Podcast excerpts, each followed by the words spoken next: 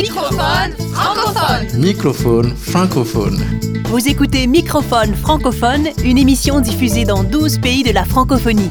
Microphone francophone est écrit, composé et créé par Martin Ferron Au micro, Erika Leclerc-Marceau. et Martin Ferron. Nous vous proposons cette semaine une émission sur la transformation, la métamorphose, transformation intérieure, transition écologique et métamorphose de la vie. Culture de sens. Voici un extrait de la pièce Sortie de crise de la compagnie théâtrale SketchUp. Et toi, tu y crois à la vie après l'accouchement? Pour moi, c'est évident qu'il y a une vie après l'accouchement. Nous sommes ici pour devenir forts et nous préparer pour ce qui nous attend après. N'importe quoi. Après l'accouchement, il n'y a rien. Le néant total. Évidemment, ça fait peur. Alors on se raccroche à des conneries. À quoi ça peut bien ressembler La vie dans l'au-delà du ventre? J'ai entendu pas mal d'histoires à ce sujet. Il paraît qu'il y aura beaucoup de lumière et beaucoup de gens comme nous, mais en plus grand. Évidemment, c'est facile. Vu que personne n'est jamais revenu pour en parler. Ah, ah. tu peux tout inventer. Moi, je préfère être lucide. Donc pour toi, tout ce que nous vivons là n'a aucun sens. Eh bien, ça a le sens que chacun veut bien lui donner. Écoute, moi, je ne peux rien te prouver. D'ailleurs, je sais pas à quoi ça peut ressembler la vie après l'accouchement. Mais ce qui est sûr, c'est que j'aimerais bien rencontrer maman.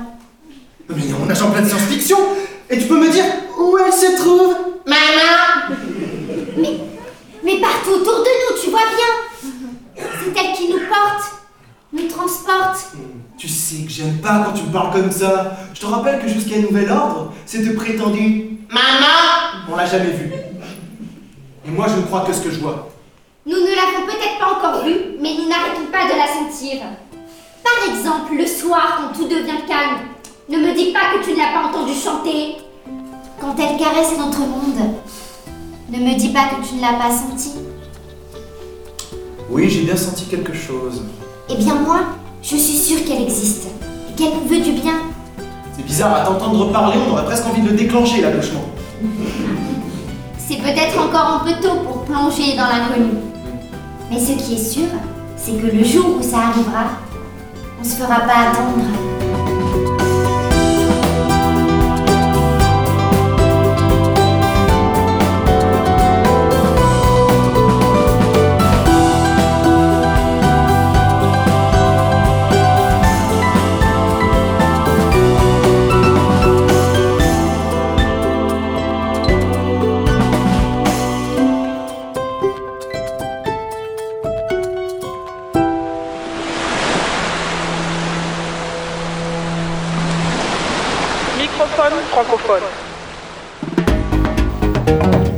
Peu de gens en parlent. Une histoire de métamorphose écologique venue d'Afrique. L'Afrique est submergée de déchets électroniques majoritairement venus du Nord. En amont de cette situation, il y a entre autres nos modes de consommation et l'obsolescence programmée de nos ordinateurs, téléphones, frigos ou télé. Ainsi, Agbog Bloshi, un quartier de la capitale du Ghana, est devenu aujourd'hui une des plus grandes décharges de déchets électroniques au monde. Autrefois, Agbog Bloshi était un endroit de promenade couru par les gens de la capitale. Entouré de pâturages, il y avait une jolie rivière qui attirait les pêcheurs. Ce lieu est devenu un enfer. Par exemple, on y brûle sans protection l'enveloppe plastique des câbles pour y récupérer les métaux qu'ils contiennent, ce qui dégage au quotidien des fumées toxiques. Ces fumées provoquent chez les recycleurs et habitants du site des troubles du système nerveux, sanguin et reproductif. Face à cela, une des pistes d'avenir est assurément celle de la décroissance des avoirs au profit d'une croissance en être. Mais que faire des tonnes de déchets technologiques aujourd'hui déversés en Afrique? Au Togo, Sename Agbojinu et une vingtaine de jeunes ont conçu la première imprimante 3D économique faite à partir de composantes électroniques trouvées dans différentes décharges. Elle se nomme Wafate et cette imprimante 3D écologique ne coûte que quelques dizaines d'euros. Cette prouesse est l'œuvre de WoLab, une communauté regroupée au sein d'un espace de créativité ouvert et participatif. Le projet accueille des personnes de multiples horizons autour d'un projet en code source ouvert, c'est-à-dire une création dans laquelle les plans et les techniques sont gratuitement mis à la disposition du grand public qui les améliore ensemble. Il s'agit de réconcilier à la fois la tradition collective africaine et les technologies pour investir des domaines de pointe à partir de ressources issues du recyclage. Sename Akbojinu a donné le nom de Low High Tech à cette démarche qui parie sur l'initiative locale et la fabrication à partir de ce qui est disponible, notamment des déchets informatiques. Dans la foulée de cette imprimante 3D, cette même communauté WoLab a aussi donné naissance à quelques petites entreprises. L'une nommée Terre propose des systèmes d'arrosage destinés à l'agriculture urbaine. Wafate, la première imprimante 3D écologique et démocratique, a même intéressé la NASA pour ses missions dans les étoiles, mission où il faut faire preuve de créativité pour recycler les objets à bord. Assurément, ce projet symbolise d'infinies possibilités.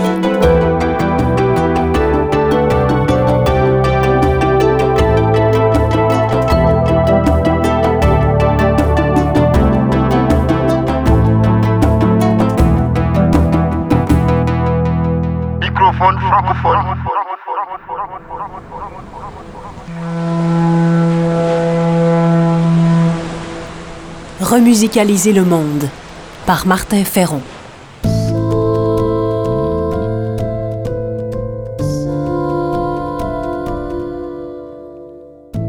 Une nuit, Bran fait un rêve où lui apparaissent une sirène et de fabuleuses îles lointaines où règne bonheur, amour et justice. Son rêve ayant l'apparence d'un songe, il décide de monter une expédition afin d'explorer les confins, alors inconnus, des mers de l'Ouest. Bran s'embarque avec un équipage de 27 personnes. Leur navire atteint d'abord l'île de l'Humour. L'endroit paraît enchanteur. Cependant, après quelques jours, Bran voit bien que, sous leurs rires incessants, les habitants de cette île cachent de la désespérance et un grand vide. Bran sent qu'il ne trouvera finalement rien de stimulant sur cette île. Il décide de poursuivre son expédition plus à l'ouest.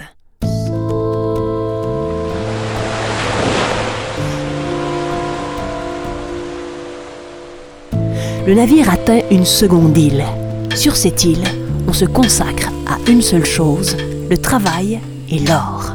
Le travail et l'or qui seuls peuvent permettre de se procurer des nouveaux objets scintillants. Trop absorbés par leur scintillophone, les habitants de l'île n'aperçoivent pas Bran et ses compagnons qui lèvent déjà l'ancre pour aller plus à l'ouest.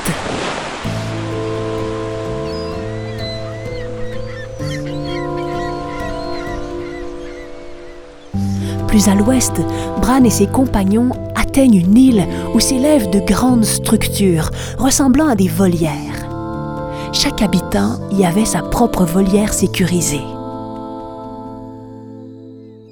Un jour, certains voulurent des volières encore plus grandes et plus sécurisées, ce qui créa une forte demande sur l'île, augmenta les coûts et laissa un nombre croissant d'habitants dans des volières trop petites, voire tremblantes.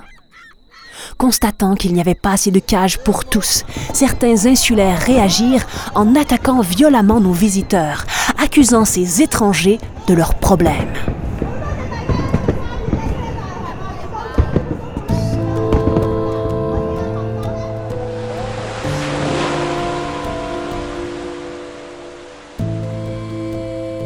Bran repartit pour l'ouest. Après plusieurs escales, l'équipage voulut rentrer à la maison. Bran, qui était un capitaine attentionné, repartit donc vers l'est cette fois. Mais dès que ses compagnons mirent pied à terre, ils furent transformés en tas de poussière. Sidéré, Bran se rappelle alors les mots de la sirène, celle-là même qui lui était apparue dans son songe.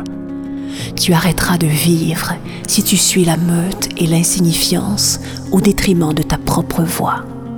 Tu arrêteras de vivre si ton travail et ta vie n'ont pas de sens. Tu arrêteras de vivre si tu t'enlises dans tes habitudes, ton confort et tes peurs. Bran repartit vers l'ouest et après un long voyage, aborda une île grande comme un continent. Cette île se nommait Printemps. Et là, son rêve de bonheur, d'amour et de justice se réalisa.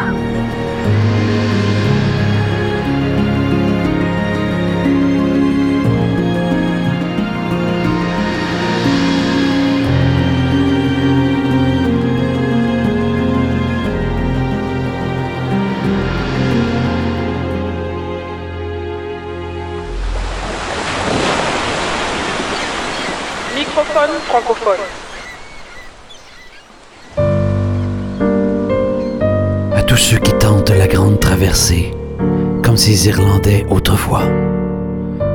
À tous ceux qui, malgré l'inconnu et les récifs, tentent d'avancer au large. À nous tous, simples gouttes d'eau, qui devront tôt ou tard larguer les amarres et avancer au large de l'océan infini. La pluie des âges.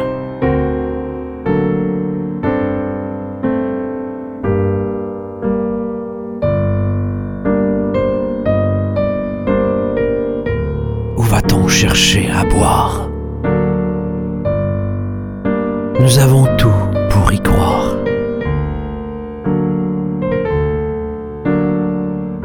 Oui, l'amour sera mon voyage. Jusqu'au jour où s'éteindra mon visage.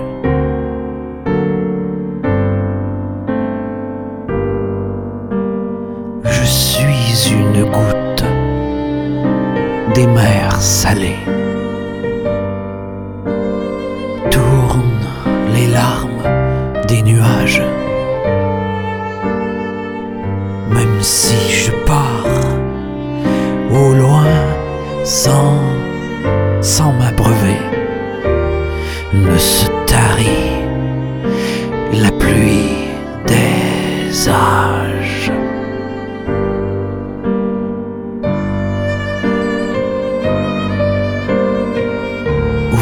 Chercher à boire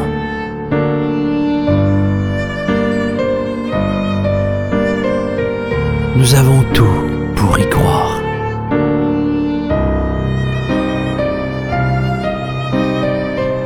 Oui, l'amour sera mon voyage.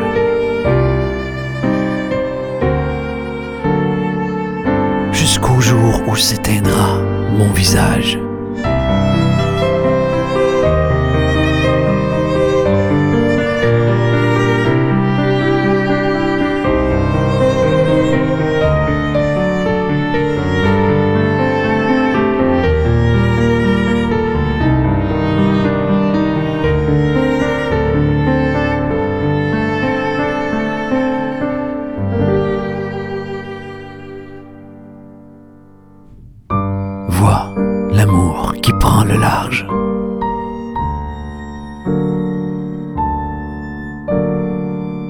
La vie presse. Je vais couler. Il faut plus que du courage. J'irai pleuvoir mon éternité.